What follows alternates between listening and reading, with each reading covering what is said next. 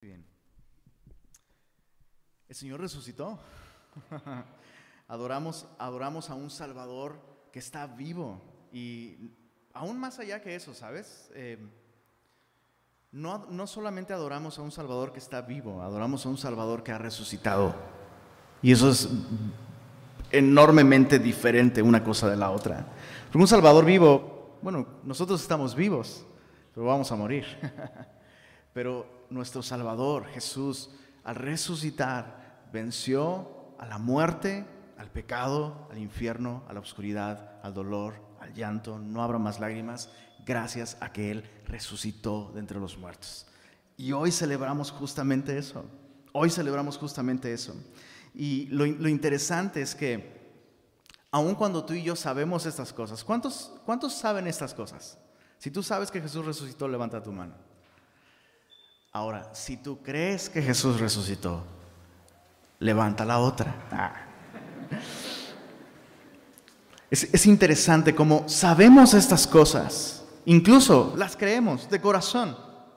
Sin embargo, en la práctica, realmente vivimos como atrapados entre el Viernes Santo y el Domingo de Resurrección. ¿No es así?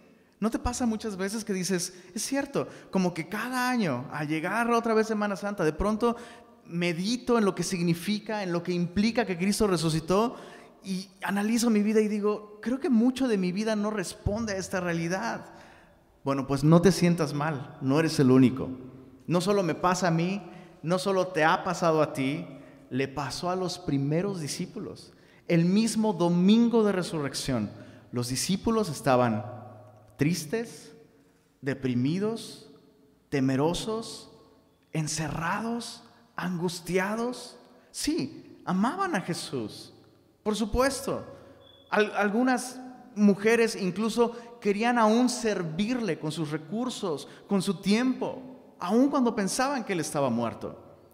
Pero la realidad de la resurrección estaba allí. Sin embargo, sus vidas no estaban siendo impactadas por eso. Y, sabes, a veces nos enfocamos mucho, así como estos discípulos, nos enfocamos mucho en la cruz. Y no me malentiendas, la cruz es central para el cristianismo, pero, pero, la cruz no significaría absolutamente nada si la tumba no estuviera vacía. Y tú y yo tenemos que aprender a vivir la realidad de la resurrección de Cristo. Déjame contarte una pequeña historia. Conoces a Martín Lutero, ¿verdad? Bueno, espero que no tengas algún amigo que se llame Martín Lutero y diga, sí, sí, lo conozco. Me refiero a este gran personaje de la Reforma, que eh, entre las cosas asombrosas que, que sucedieron en su vida, no solo fue que descubrió la justificación por fe, sino descubrió que se podía casar. ¿Sabías eso? Bueno, Lutero padecía graves problemas en su salud, en su físico, Incluso se ha especulado que él tenía problemas hasta incluso mentales, que lo sumergían en una terrible depresión con, bastante frecuencia. Lutero vivía deprimido, pero nadie se había dado cuenta hasta que se casó. Y su esposa, Catherine Bombora, se llamaba su esposa, poco conocida, pero sin duda jugó un papel importante en la vida de Lutero. Ella descubre que este hombre, su esposo, pasa por severos episodios de depresión. Y ella buscaba maneras de animarlo, pero hubo un momento en el que parecía que estaba en un bache del que no iba a salir nunca. Así que Lutero sale a hacer algunas cosas y su esposa decide vestirse, literalmente, vestirse con ropas de funeral, ropas negras, la ropa típica de ir a un funeral y dolerse con, con alguien que ha perdido algún familiar. Así que Lutero regresa y su esposa abre la puerta y Lutero la ve vestida así y le dice, ¿vas a algún funeral? Y su esposa le dice, bueno, ya que actúas como si Dios hubiera muerto, decidí unirme a tu luto. Y Lutero se recuperó de inmediato. Esa mujer entendió. Por cierto, ¿no te encanta el humor ácido? Esta mujer supo dar en el blanco. E, es increíble. Tú predicas acerca de Cristo, has traído una reforma por medio de la predicación de las escrituras, pero tú mismo estás viviendo como si Dios hubiera muerto. Así que decidí de una vez unirme a tu luto y eso sacó a Lutero de ese trance. Bueno, en Lucas 24, no vamos a ver a Caterín, por supuesto, vestida de luto, pero vemos a los discípulos así, viviendo como si Jesús no hubiera resucitado, a pesar de que Él efectivamente había resucitado. Así que abre tu Biblia ahí, Lucas capítulo 24. ¿Se escucha como un zumbidito por ahí o solo soy yo? ¿Sí se escucha, va? ¿Soy yo nada más? ¿No? ¿Tuto bene? Ok. Bien, Lucas 24. En este capítulo vemos tres, tres grupos de discípulos. Vemos a un grupo de mujeres, vemos a un grupo de, bueno, un par de caminantes que van hacia una aldea llamada Emaús y al final vemos a los doce junto con otro grupo más grande de discípulos teniendo este encuentro con la realidad de un Cristo resucitado. Y te invito a que en casa estudies a mayor profundidad, medites este capítulo, hay tres preguntas interesantes en este capítulo. ¿Por qué buscáis entre los muertos al que vive? ¿Por qué estáis tristes? ¿Por qué estáis turbados? Y veo en este capítulo justamente esto, eh, un intento de nuestro Salvador por cambiar estas cosas en nosotros. Él ha resucitado y no desea que nuestras vidas reflejen estas cosas. Tristeza, turbación, dolor, temor. Así que leemos desde el verso 1. El primer día de la semana, muy de mañana, vinieron al sepulcro, esto es, las mujeres que habían estado al pie de la cruz, trayendo las especias aromáticas que habían preparado y algunas otras mujeres con ellas, y hallaron removida la piedra del sepulcro, y entrando no hallaron el cuerpo del Señor Jesús. Hay muchas cosas interesantes en estos versículos. De entrada, ¿te diste cuenta en qué día fueron al sepulcro? El primer día de la semana. Y no sé si tú lo sabías, pero el domingo es el primer día de la semana. Yo sé que Raúl Velasco hizo lo suyo para que tú pensaras que era el fin de semana, pero no. El domingo es el primer día de la semana. Y a partir de entonces, muy temprano, desde muy temprano, los creyentes dedicaban el domingo a adorar juntos al Salvador. Bueno, estas mujeres van y como te das cuenta, van preparadas. Eso es algo bien interesante. Van muy de mañana, van trayendo especias aromáticas que en ese tiempo eran, por supuesto, muy costosas, especialmente si comprabas especias aromáticas para ungir el cuerpo de una persona o preparar el cuerpo de una persona para lo que sería el periodo de descomposición. Esta era una manera de dar, permíteme la expresión, darle cristiana sepultura a alguien. Yo sé que no aplica para Cristo porque Cristo es Cristo, pues, su sepultura es la más cristiana de todas, pero era una manera de honrar la memoria de su precioso Salvador. Y era costoso. O sea, tú lo sabes el día de hoy. De ahí la, expresión que tenemos no, tengo ni en qué caerme muerto. Y si cotizas cuánto te cuesta morir, te dices, sí, es carísimo, Señor, por favor, no me quiero morir, no le quiero hacer este daño a la economía de mi familia. Bueno, estas mujeres están dedicando recursos abundantes para honrar la memoria del Salvador. Ahora piensa en esto, llevan tres días, tres días llorando a Jesús, tres días. No sé si tú has pasado alguna vez por un tiempo de duelo es imposible descansar. Aun cuando logras dormir, no descansas. La tristeza está demasiado cerca como para poder hacerlo. Estas mujeres, cansadas, se han preparado, se han levantado temprano, han llevado sus recursos para honrar a su Salvador. Lo sorprendente es lo que no encontraron. Y hay, algo que aprender de ellas aquí. Ellas sabían que había una enorme piedra en el sepulcro, que en esos, en esos tiempos era costumbre poner una piedra muy grande en la boca de un sepulcro eh, para que no se profanara el cuerpo, para evitar escapar la mayor cantidad de contaminación posible, por muchas cosas. Pero además de eso, además de esa piedra que normalmente sería una piedra que yo creo que ni entre cuatro regios la movían, tendrían que ser varios hombres muy fuertes para asegurarse de que el cuerpo no fuese profanado, que bestias no entraran, un sinfín de cosas. Estas mujeres, sabiendo que estaba esa piedra, sabiendo que había un sello romano, o sea, es una causa perdida, ¿estás de acuerdo? Pues, olvídate de mover la piedra, ya eso es lo de menos, hay un sello romano. No nos van a permitir entrar. Pero estas mujeres, quiero que medites en esto, por favor. Aún pensando que están sirviendo a un Jesús muerto, hacen estas cosas. No lo ven como una causa perdida. Lo primero que impacta la resurrección en la vida de un creyente es que si alguien sirviendo a un Jesús que cree que está muerto hace estas cosas, ¿cuánto más alguien que sabe que Jesús está vivo dedica su tiempo, sus recursos e incluso está dispuesto a poner su vida en riesgo para servirle, para adorarle? Bueno, esas mujeres eh, eh, en un ejemplo de fe y de devoción a un Jesús que creen que está muerto, van a la tumba, llevan todos estos recursos y no encuentran la piedra removida. Perdón, no, encuentran la piedra en su lugar porque está removida, pero tampoco encuentran el cuerpo de Jesús. Y solo quiero aclarar algo con respecto a esto.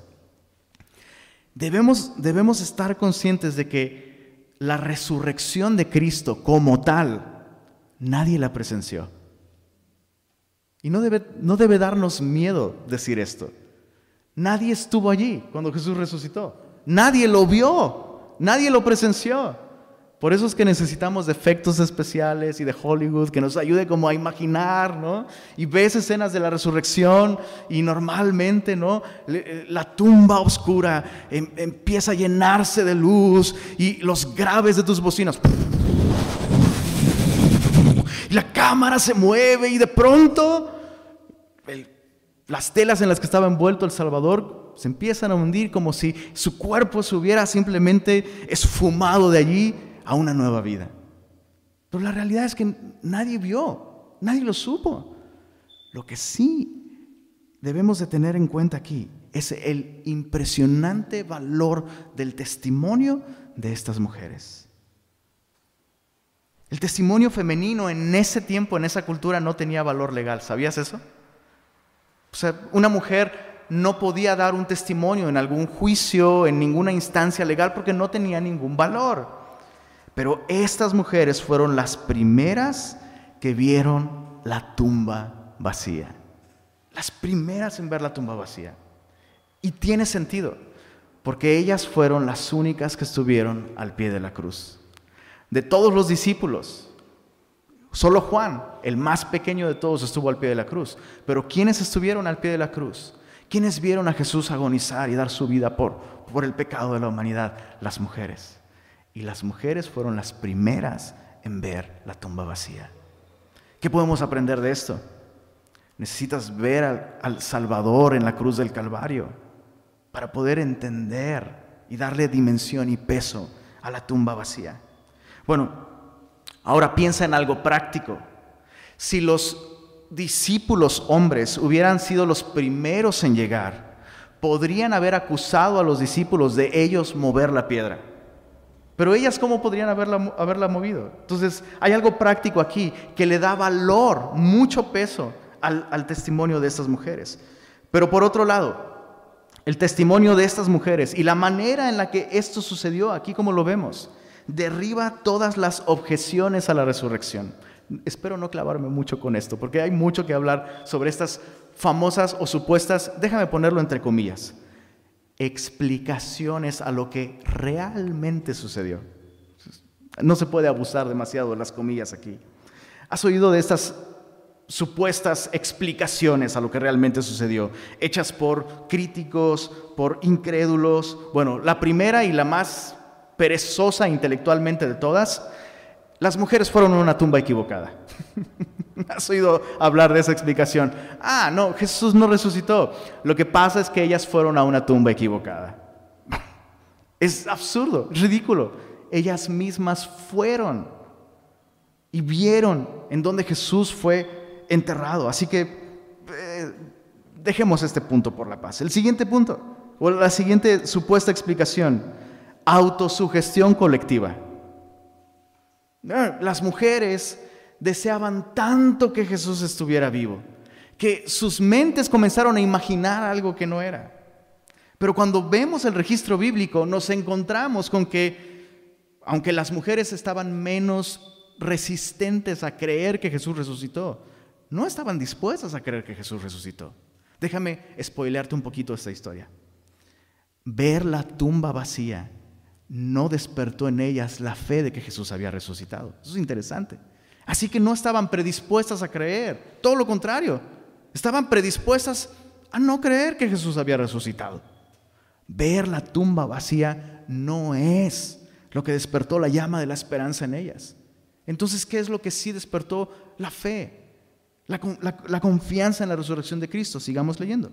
Verso, verso 4. Eh, Aconteció que estando ellas perplejas, esto es, haciéndose preguntas sin lograr encontrar sentido por esto, he aquí se pararon junto a ellas dos varones con vestidos resplandecientes.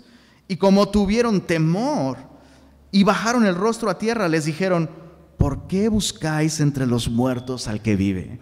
Tenemos estos mensajeros, muy probablemente son seres angelicales, que están ahí y les hacen esta pregunta tan interesante a las mujeres. ¿Por qué buscáis entre los muertos al que vive? No está aquí, sino que ha resucitado. Y mira esta invitación de los ángeles. Acordaos de lo que os habló cuando aún estaba en Galilea, diciendo, es necesario que el Hijo del Hombre sea entregado en manos de hombres pecadores y que sea crucificado y resucite al tercer día. Entonces, ¿te diste cuenta?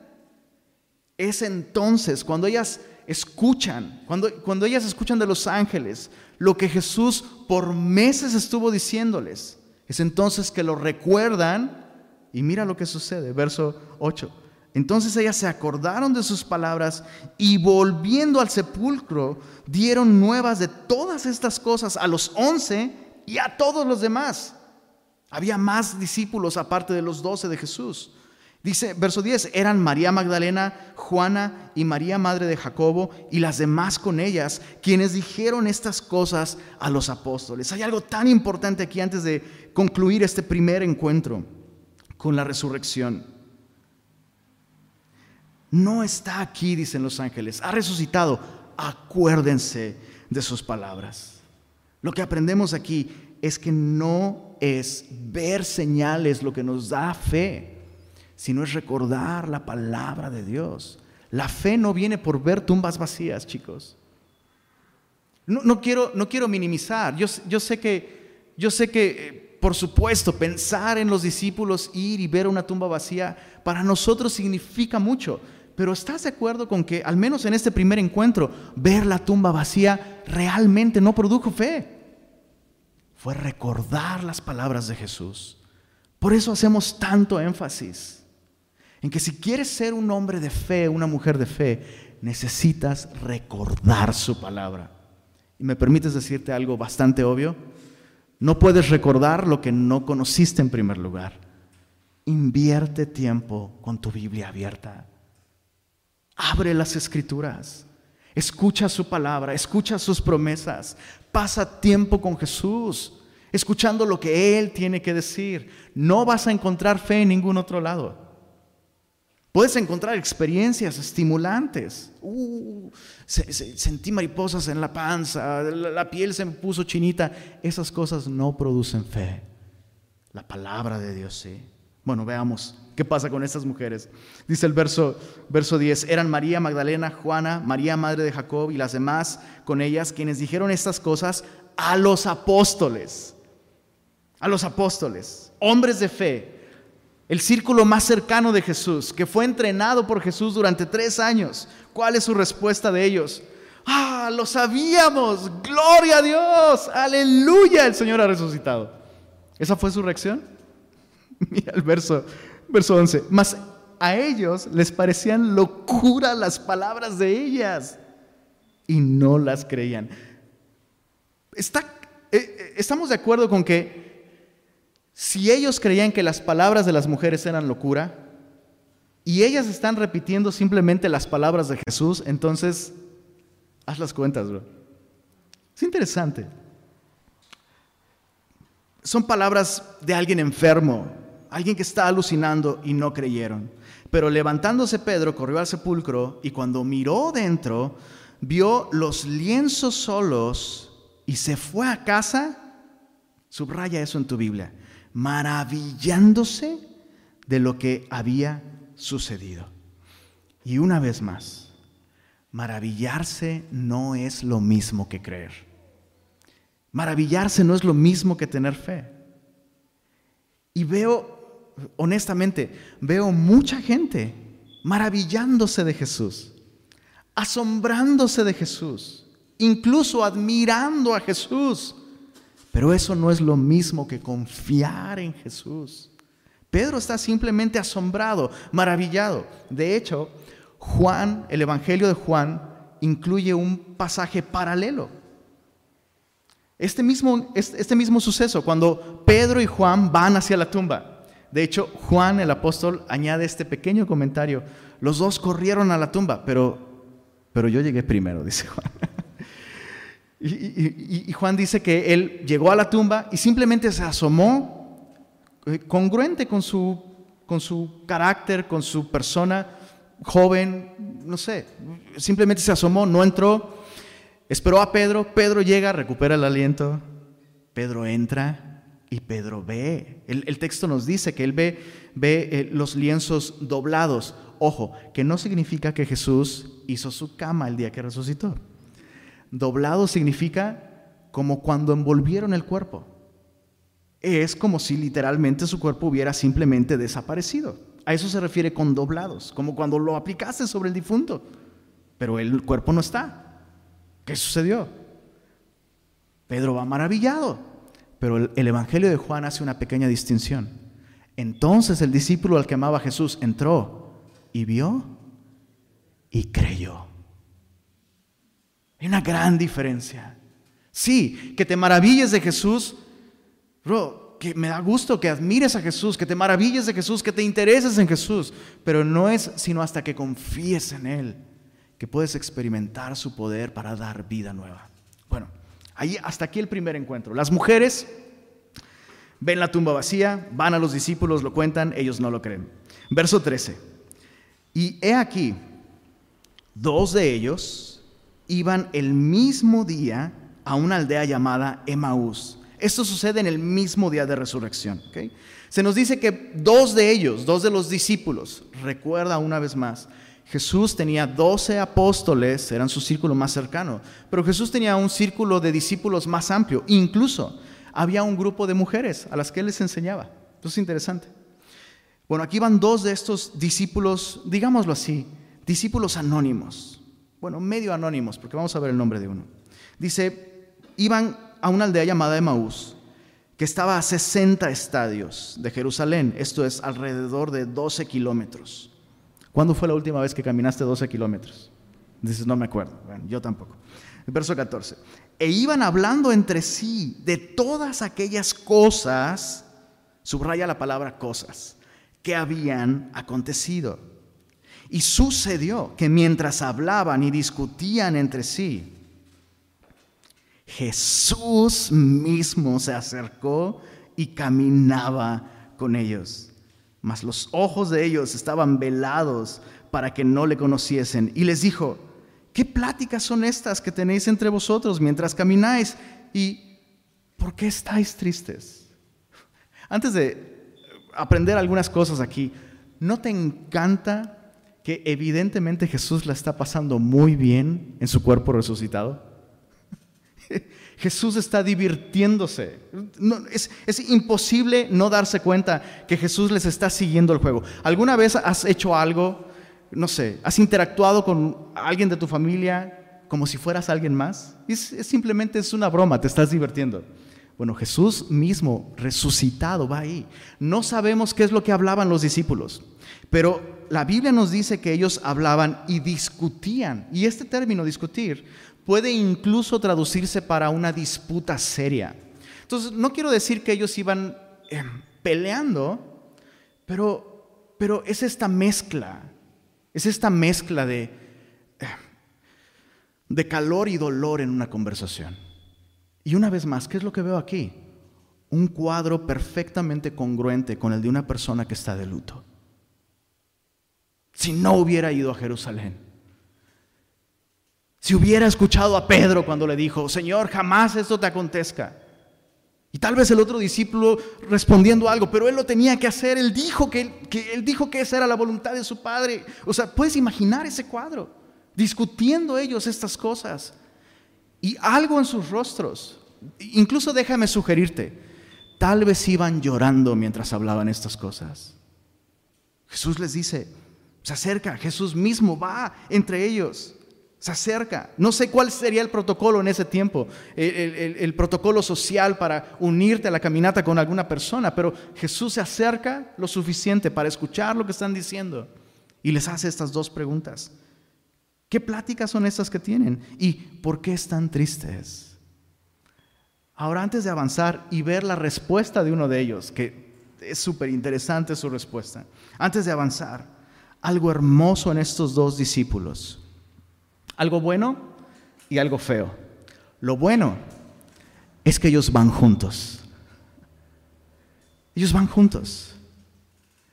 Y algo que necesitas especialmente en momentos de pérdida es caminar con alguien más. Algo aún más bueno, van juntos hablando acerca de Jesús. Déjame decirte lo malo ahora. Van alejándose de los otros discípulos. Van alejándose de Jerusalén. ¿Y no es eso lo que muchas veces sucede en nuestros compañerismos? Veo cada vez con más frecuencia personas, así como estos dos, que tienen muchos argumentos para discutir, debatir, conversaciones largas, teológicamente profundas, incluso correctas. Pero toda esa teología, todos esos recursos, todas esas doctrinas todas esas discusiones controversiales, lejos de acercarlos al resto de los discípulos, los aleja de ellos. Y Jesús tiene que salir a su encuentro para rescatarles. Son personas que tienen tantos argumentos y tantas ideas y tantas cosas, pero no logran ver a Jesús. Porque para ellos Jesús es algo que se discute. Después de todo, está muerto, ¿no? Jesús está muerto lo mejor que podemos hacer es analizar las ideas, la vida, el concepto, el hombre, los ideales, doctrina, teología, profecía, escatología. Pero Jesús no es alguien con quien tenemos una relación. ¿Cómo puedes tener relación con un muerto? Muchos cristianos viven así. Y eso no es lo peor. Esos cristianos discutiendo teología muerta sobre un Salvador muerto, alejan a otros de la comunión con los discípulos, donde Jesús va a actuar. Bueno, Jesús va a ir con ellos. Ellos no, ellos no, no, no reconocen a Jesús. No vamos a discutir las muchas razones por las que podrían no haberlo reconocido. Vamos a ver simplemente la respuesta. Jesús les pregunta, ¿por qué están tristes? Ahora, perdóname, perdóname la referencia, pero veía esto y me acordaba de este episodio de esta serie Friends, donde Ross finge su funeral, ¿recuerdas? Porque solo quiere ver a cuánta gente ha impactado. Y pareciera que Jesús está diciendo, oye, ¿y por qué están tristes? Ah, yo sé que es por mí, pero déjame escucharlo. ¿Por qué están tristes? Mira la respuesta de esos hombres. Verso 18. Respondiendo uno de ellos, que se llamaba Cleofas, le dijo, ¿Eres tú el único forastero en Jerusalén que no ha sabido las cosas que en ella han acontecido en estos días? O sea, este hombre hasta se ofende por la pregunta. ¿Cómo puedes preguntar esto? ¿Dónde has estado estos, estos últimos tres años? Jesús de Nazaret, hello, purificación del templo al principio de su ministerio y al final de su ministerio. ¿Te acuerdas? O sea, ¿dónde has estado? ¿No sabes tú estas cosas? Ahora mira la respuesta de Jesús. Verso, 19. Entonces él les dijo, ¿qué cosas? A ver, por, por favor, ilústrame, dime exactamente qué sucedió. Este hombre no tiene idea que con quien está hablando no solo es testigo, sino es la persona que vivió todas estas cosas.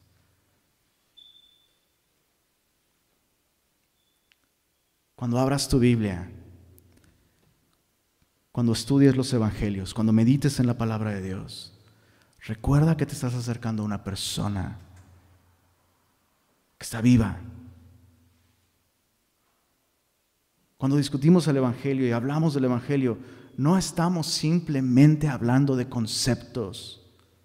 Nuestro precioso Salvador vivió y sufrió los tormentos de la cruz y vivió y experimentó la gloria de la resurrección por nosotros. Él sabe mejor que tú y que yo.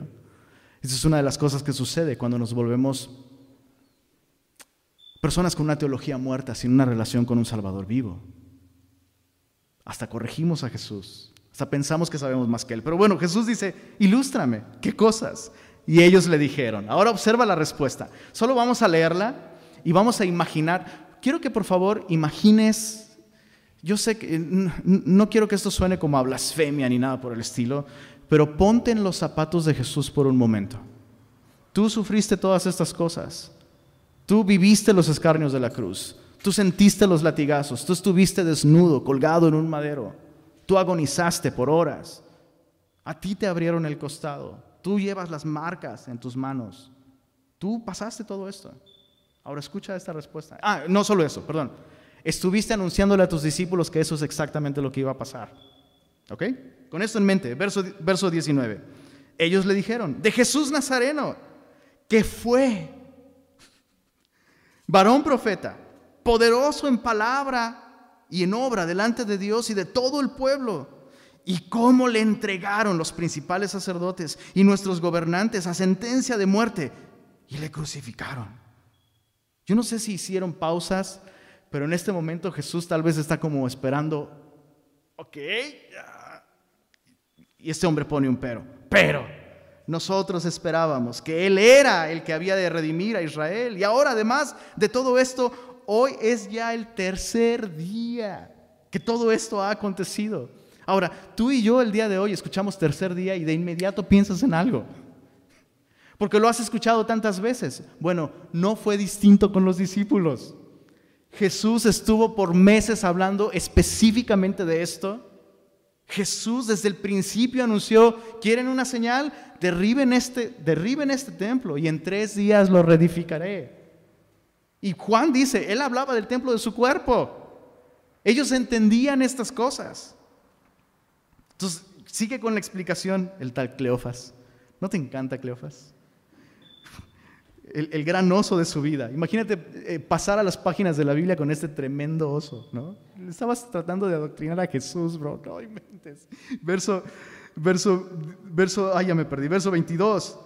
Aunque también nos han asombrado unas mujeres de entre nosotros, o sea, no son extrañas, entre nosotros, las que antes del día fueron al sepulcro y como no hallaron su cuerpo, vinieron diciendo que también habían visto visión de ángeles. ¿Te das cuenta? Están predispuestos a no creer. Como ellas no vieron el cuerpo, su manera de explicarlo es que vieron ángeles también. Quienes dijeron que Él vive.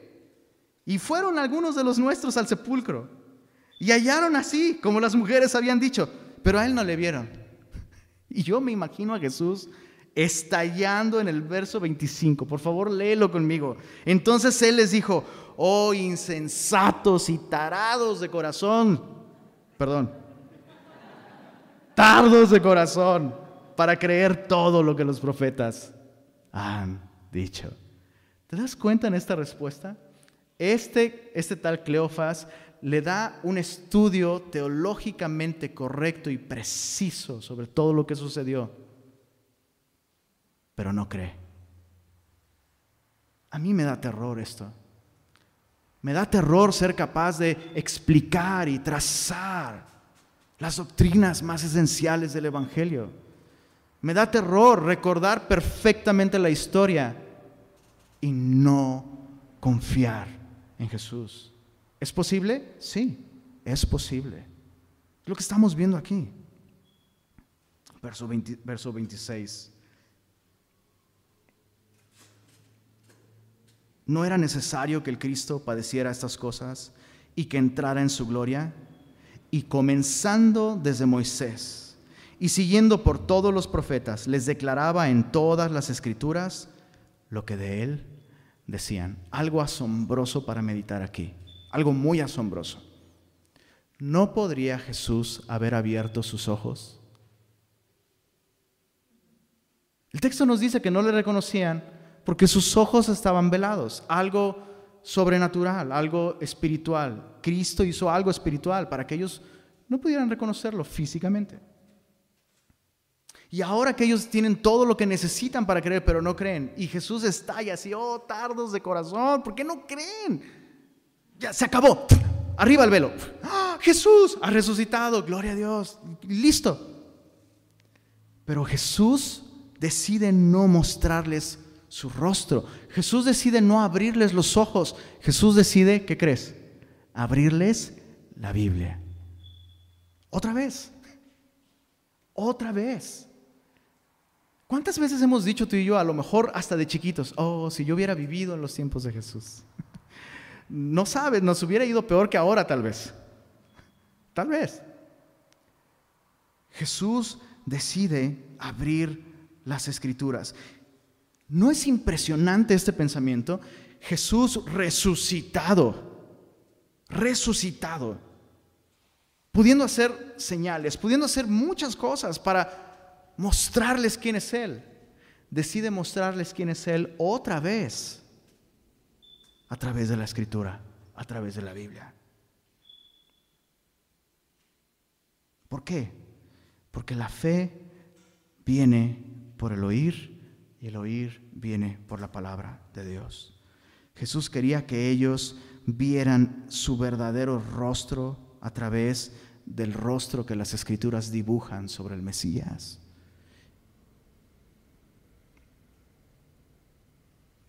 ¿Qué aprendemos de esto? ¿Quieres tener una experiencia con el Cristo resucitado? Abre tu Biblia todos los días. Abre tu Biblia todos los días.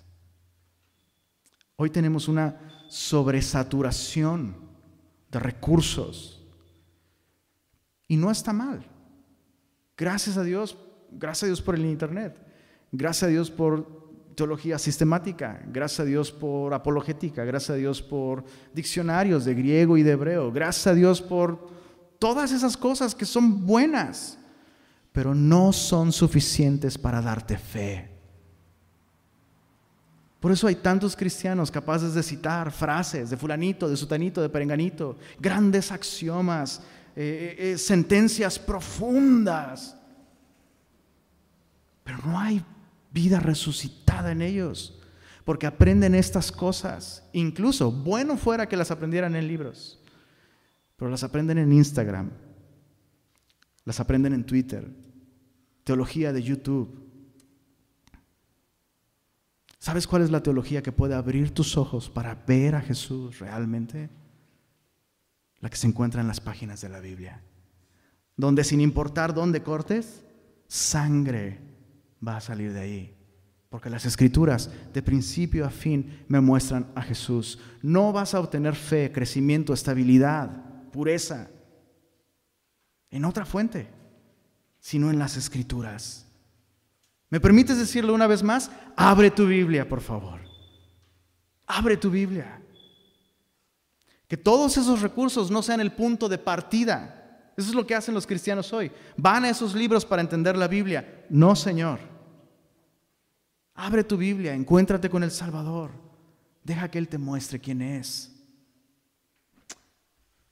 Verso 28. Llegaron a la aldea donde iban y él hizo como que iba más lejos, una vez más. Jesús está cotizando. Jesús está divirtiéndose con esto. Verso 29. Mas ellos le obligaron a quedarse, diciendo, quédate con nosotros porque se hace tarde y el día ya ha declinado. Entró pues a quedarse con ellos y aconteció que estando sentado con ellos a la mesa, tomó el pan, lo bendijo, lo partió y les dio. Entonces les fueron abiertos los ojos y le reconocieron, mas él se desapareció de su vista. ¿No es increíble esto? Es increíble, increíble. Ahora, en el momento en el que tú lees que él se sentó y partió el pan con ellos, ¿en qué estás pensando? La cena del Señor. Pues no. Yo sé que es imposible que no veamos una conexión con la cena del Señor. Pero puedo decirte que ellos no estaban ahí cuando Él instituyó la cena del Señor. Solo estaban los doce. Habían pasado cuatro días de esa cena. Y no, no había manera en que ellos supieran que esto era la cena del Señor. No sabemos ¿Cómo es que le reconocieron? Tal vez porque él tomó el papel de anfitrión, lo cual sería muy extraño. Ellos lo están hospedando a él. Alguno de ellos, el anfitrión, es el que parte el pan, bendice los alimentos, parte el pan, hace una oración y lo comparte con los demás. Pero aquí es él el que está tomando el papel de anfitrión. ¿Por qué? Porque el mundo entero le pertenece. Tal vez es por eso. Tal vez es ese pequeño detalle lo que activó en ellos la conciencia y la fe. Puede ser. Tal vez es por la forma en, la que Él bendijo el pan. Tú en tu familia, cuando oran por los alimentos, ¿estás, ¿estás de acuerdo que cada quien tiene su propia versión de oración por los alimentos? Nuestra hija Sofía tiene la oración, la versión de oración por alimentos más efectiva. Señor, gracias por este desayuno, amén. Listo. Tal vez fue la manera en la que Él bendijo los alimentos. Oye, adiós. Si era. Tal vez. Tal vez es por la manera en la que Él... permíteme decir esto. Cada uno de nosotros tiene hábitos muy propios para comer. ¿Verdad que sí? Cada uno tiene hábitos muy propios. Y conoces a una persona y empiezas a ver sus hábitos para comer. Cada quien tiene los suyos. Mi abuela solía decir, en la forma de agarrar el taco, se conoce al que es comilón. Cada quien tiene, no sé, la forma en la que él se sentaba en el reclinatorio, no sé, algo fue familiar para ellos. El texto no nos dice qué es lo que produjo que ellos abrieran sus ojos. Lo, lo importante aquí es esto. Lo importante aquí es esto. Es posible tener a Jesús sentado en tu mesa y no darte cuenta si no abres las escrituras. Cristianos preguntándose, ¿dónde está? Llorando en la mesa y Jesús está ahí con ellos. ¿Por qué? Porque no abren su Biblia. Entonces, sucede esto magnífico. ¿Puedes imaginarlo? ¿Puedes imaginarlo? La conversación más impresionante que has tenido en tu vida con alguien sobre las escrituras. Oye, eso es muy parecido a... Pues quién sabe. Quédate a comer con nosotros. Nos quisiéramos escucharte más. Sienta, bendice los alimentos, parte el pan, lo ven y desaparece. Y honestamente yo imagino la risa del Salvador. Estos tardos de corazón. Ya entendieron. Verso, verso 32. Se decían el uno al otro. ¿No ardía nuestro corazón en nosotros mientras nos hablaba en el camino y cuando nos abría las escrituras? Algo increíble aquí es que comenzaron a conversar. Oye, ¿has tenido conversaciones con tu familia o con un amigo o con tu esposa? Que son conversaciones inconclusas, pero las miradas lo terminan todo. Oye, eh,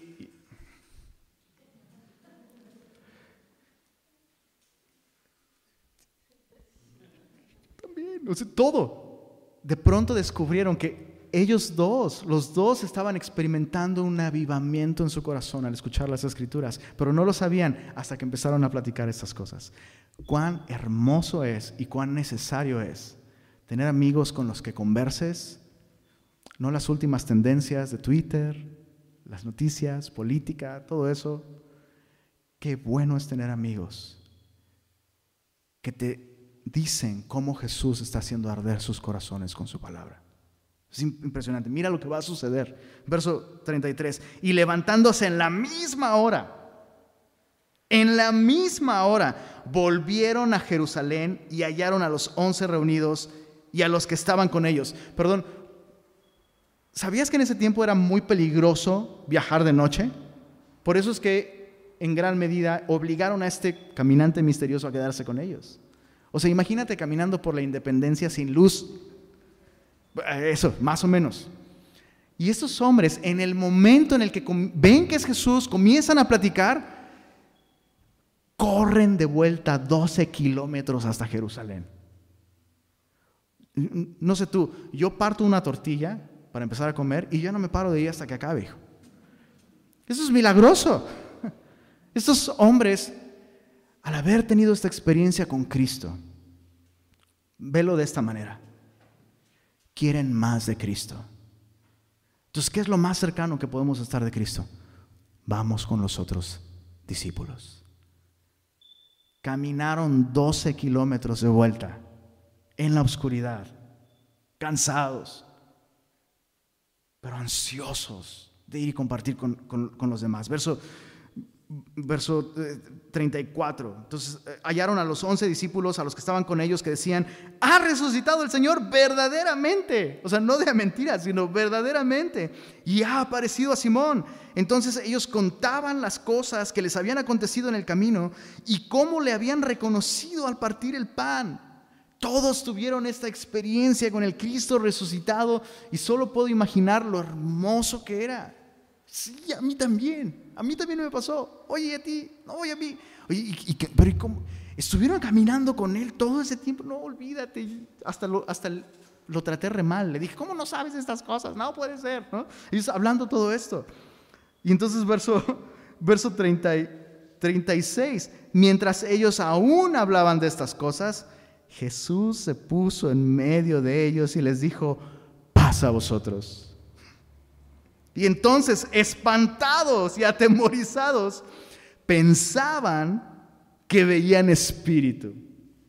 El, Evangelio de Juan nos dice que este lugar donde ellos estaban reunidos estaba cerrado, lo cual significa que literalmente estaba asegurado por temor a los, a los judíos. Estaban, es como cerrar una puerta con candado por dentro y por fuera.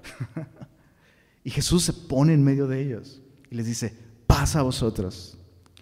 Que en, su idioma sería literalmente shalom. Y yo no sé si Jesús lo dijo con un tono especialmente fuerte, ¿no? Ellos están discutiendo esto en un momento de silencio, están platicando estas cosas y de pronto, shalom. ¡Ah! ¿No? Se espantan, piensan que ven un espíritu y Jesús les dice, ¿por qué están turbados? Y vienen a vuestro corazón esos pensamientos. Mirad mis manos y mis pies, que yo mismo soy. Palpad, ved, porque un espíritu no tiene carne ni huesos, como veis que yo tengo. Lo primero que Jesús hace, y me encanta esto, ellos ya creen que Jesús resucitó. ¿Estás de acuerdo? Dijeron, verdaderamente el Señor ha resucitado. Pero ahora que Él está ahí, Él quiere que su fe sea una fe objetiva. Sí. ¿Han creído las escrituras? Sí han creído el testimonio de los demás, pero él, él quiere llevar su fe hasta un extremo en el que tienen que usar su mente. Y somete su propio cuerpo a esta prueba sensorial. Ve, palpa, prueba, siente.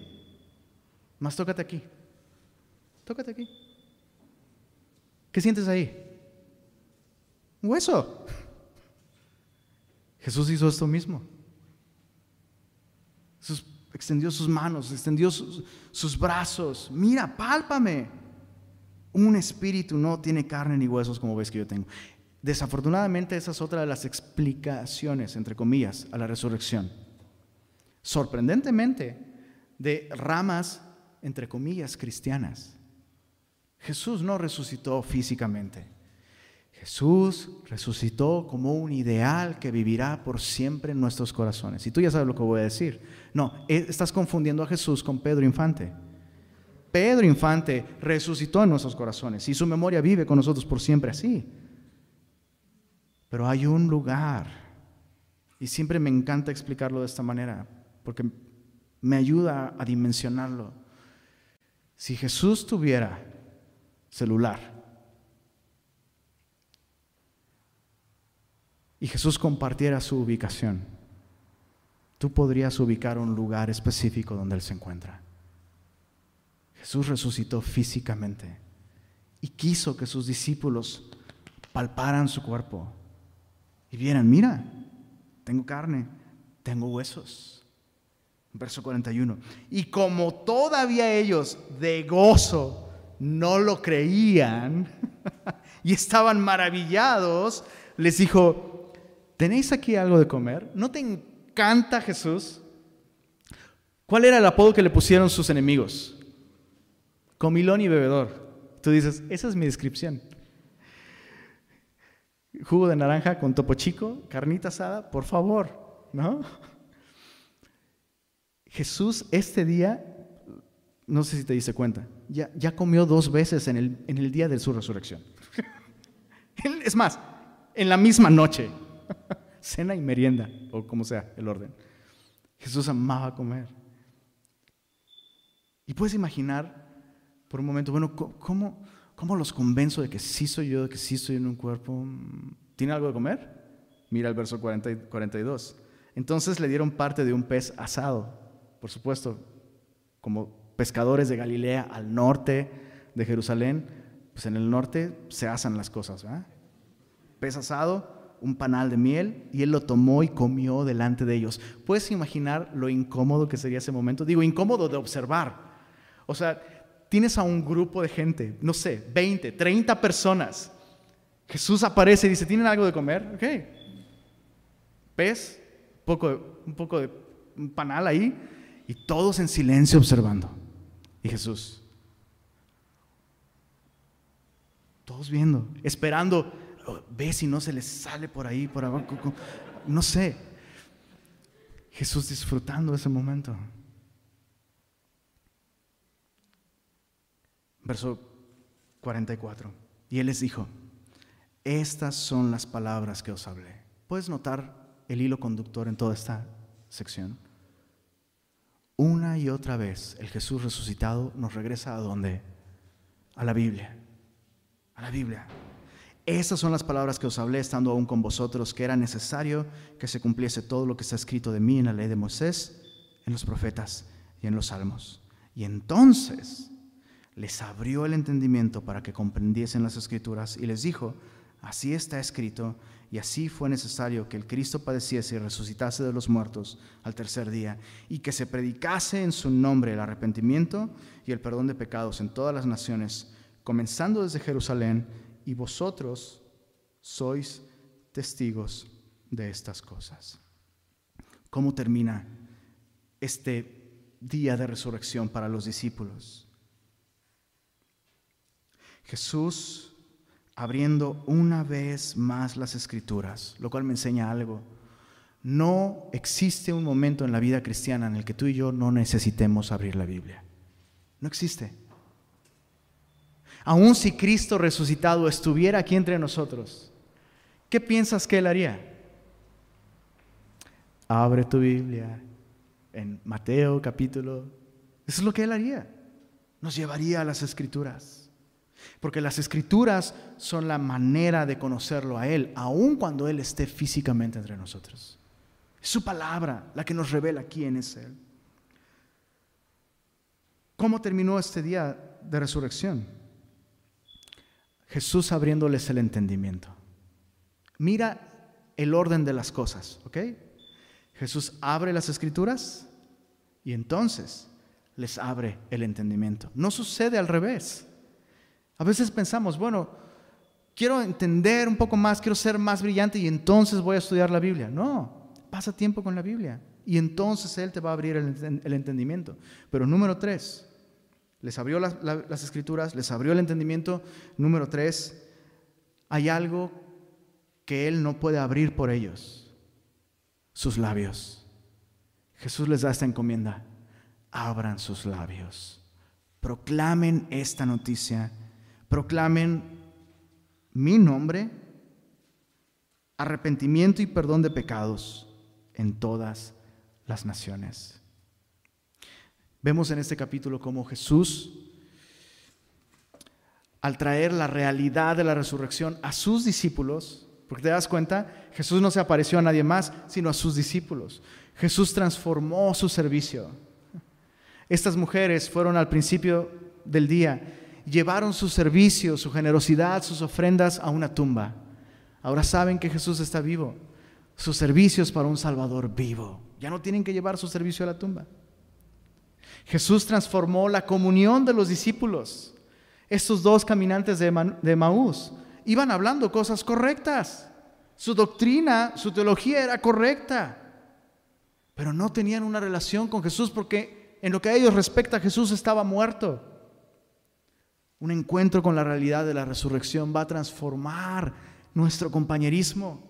No nos vamos a alejar del cuerpo de Cristo con tendencias, discusiones sin fruto, porque Cristo mismo hará arder nuestros corazones.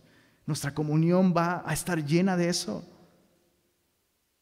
Y finalmente, un encuentro con el Cristo resucitado transforma la manera en la que damos testimonio al mundo.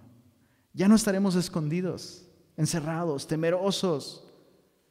Abriremos nuestros labios para proclamar, escucha esto, la cosa más importante que puede salir de tus labios y que otra persona puede escuchar es que Cristo murió para salvar a los pecadores y resucitó al tercer día como evidencia de que su sacrificio realmente puede darnos vida eterna.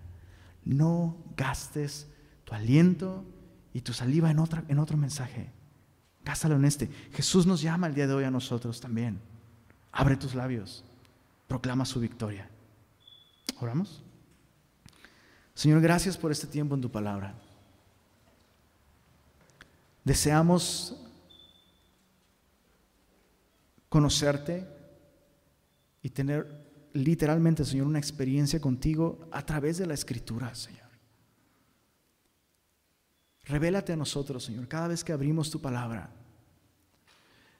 y transforma estas áreas de nuestra vida como creyentes, Señor. Que nuestro servicio sea un servicio lleno de gozo, de esperanza, de fe. Nuestro servicio como padres, como esposos, como hijos, como congregantes, Señor. Es tan distinto cuando recordamos que hacemos todas las cosas como para ti y que tú estás vivo, Señor. Transforma nuestra, nuestro compañerismo, Señor. Permite que seamos una comunidad de un libro, Permite que seamos una iglesia de un libro, Señor. Que podamos de tal manera ver tu rostro a través de las escrituras, que nuestros corazones ardan. Y que en consecuencia de eso tengamos pies presurosos para compartir con otros. Transforma nuestra manera de, ser iglesia, Señor, de, de tener comunión unos con otros. Sé tú el centro. Y transforma la manera en la que damos testimonio al mundo, Señor. Abre nuestros labios. Fue hasta que los discípulos realmente creyeron en tu resurrección que sus labios se abrieron y nada pudo cerrarlos, Señor. Deseamos esto para nosotros en un tiempo como este, Señor. Y gracias, Señor. Gracias por ser un Salvador poderoso, todopoderoso misericordioso, pero gracias por ser un Salvador al que podemos amar. Gracias por tu ternura, Señor. Gracias por tu cuidado. Gracias por tu presencia.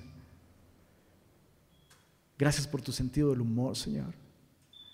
Queremos disfrutar cada día de este lado del sol, caminando contigo, Señor. Te damos el honor y la gloria a ti. Amén. Familia Bella, estamos despedidos. Que tengan un lindo domingo y que el Señor les bendiga.